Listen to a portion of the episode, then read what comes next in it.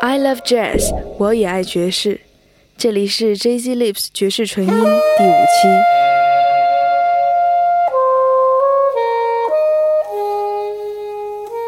Young 先生是一名自由的现代爵士音乐人，主导低音单簧管、萨克斯风以及作曲。他曾经和多位的知名音乐人合作。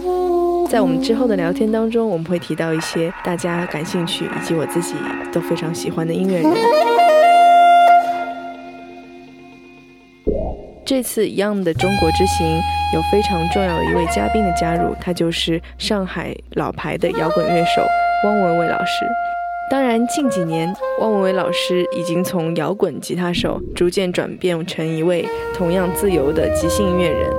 这次 Young 选择与王伟伟老师的合作，也是有他的独到之处，起源于他们在瑞士的相识相知。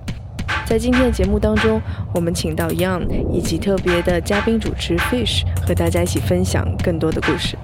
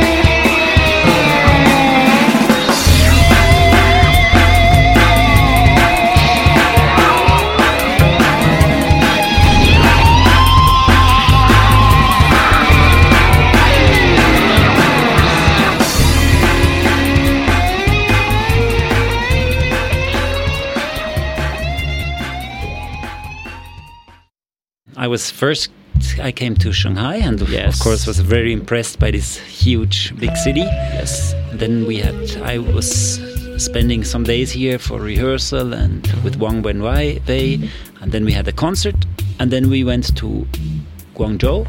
Yes, right. The south, which yes. I like very much. It's a very yes. impressive city. And we had two nice concerts there. Yes, correct. And then the next day we had a concert in Wuhan. Okay, um, so how do you think the audience here? Um, it was okay in Guangzhou. We had the best audience actually. They were really um, they were very open for the music and they they they really listened to the music.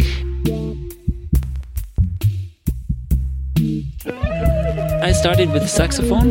Yes. That's my first instrument, and then I switched to bass clarinet after yes. a while, bass and contrabass clarinet.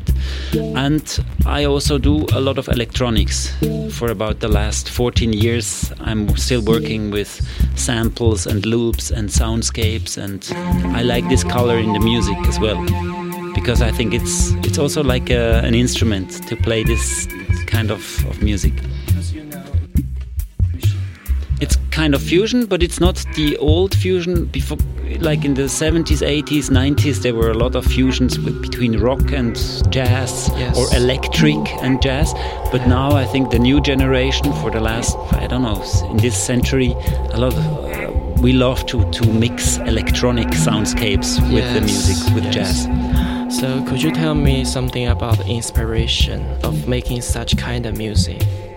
One of my inspiration was like the the, the avant-garde pop music from for example, Björk or Massive Attack. Really? Or, Björk? yeah, and I think they, they have a lot of nice new sounds. Yes. And but of course, this music is very strict and very um, like pop music. yes. And I think we can also use these elements and mix it with improvisation and with our jazz music.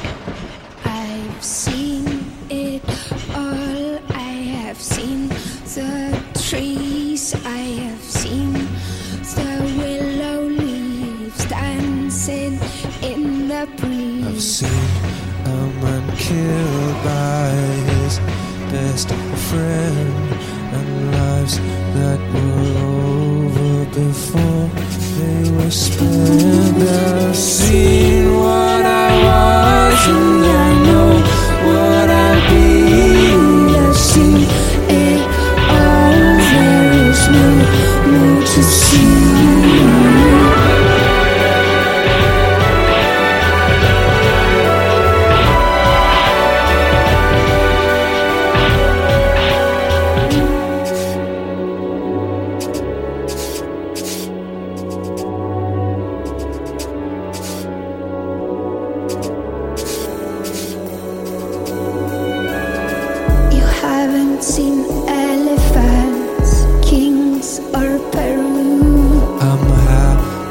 To say I had better to do. What about China? Have you seen the Great Wall? All walls are great if the roof doesn't fall. The man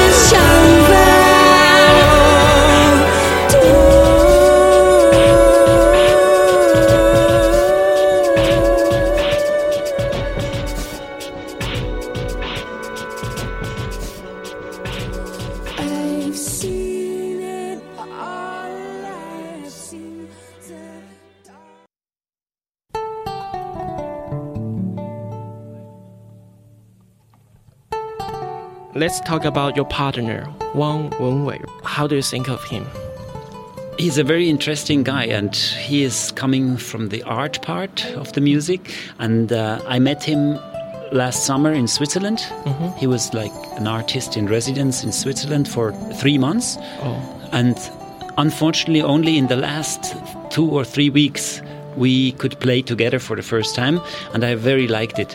And then that's why my idea was I was getting the idea to to ask him for this tour because I think it's very nice to play with him because he has a very unique style on the guitar.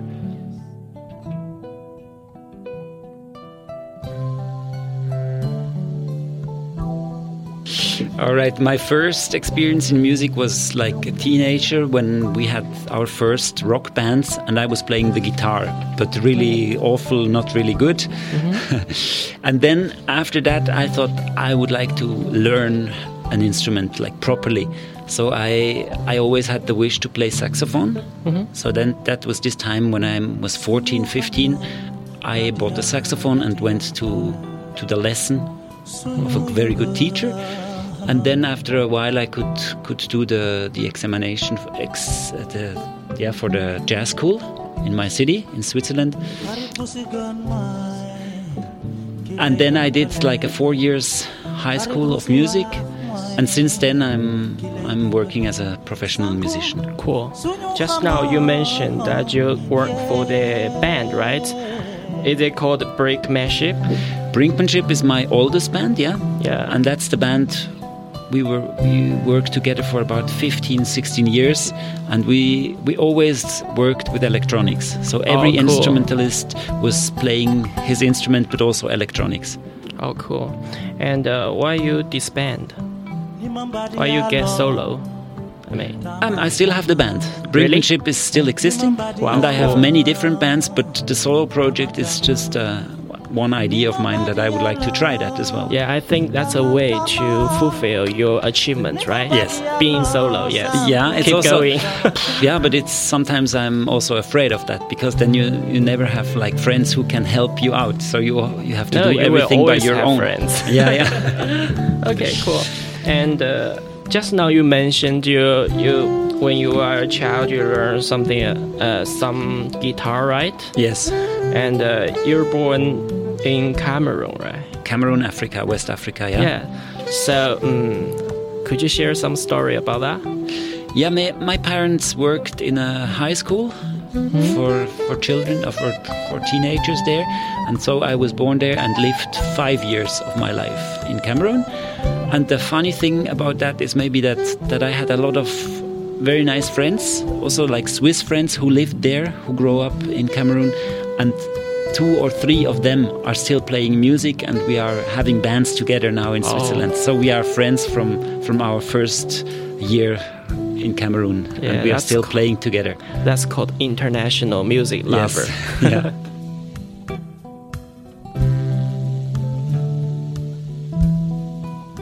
Hari busigan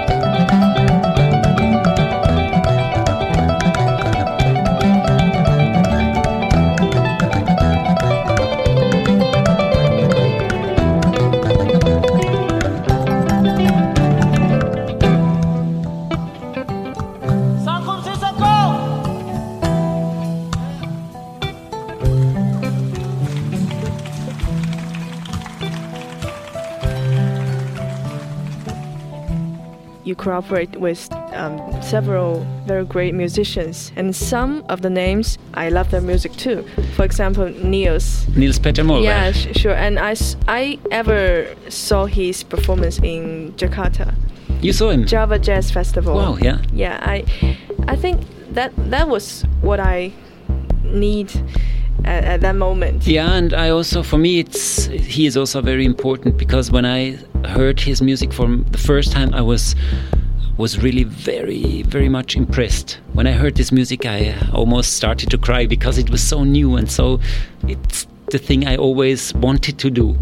And from this moment on, I was, oh yeah, you can do, you can mix all these uh, world music things with electronic and with with the music of I don't know Massive Attack or Portishead or these influences. Um, possibilities you have they are always better. You can can work with with loops or samples or loop machines or effects and yeah. but still, a whole band is always great as well with a, a normal classical band. But but a solo performance is maybe you you find more like unique elements to express yourself.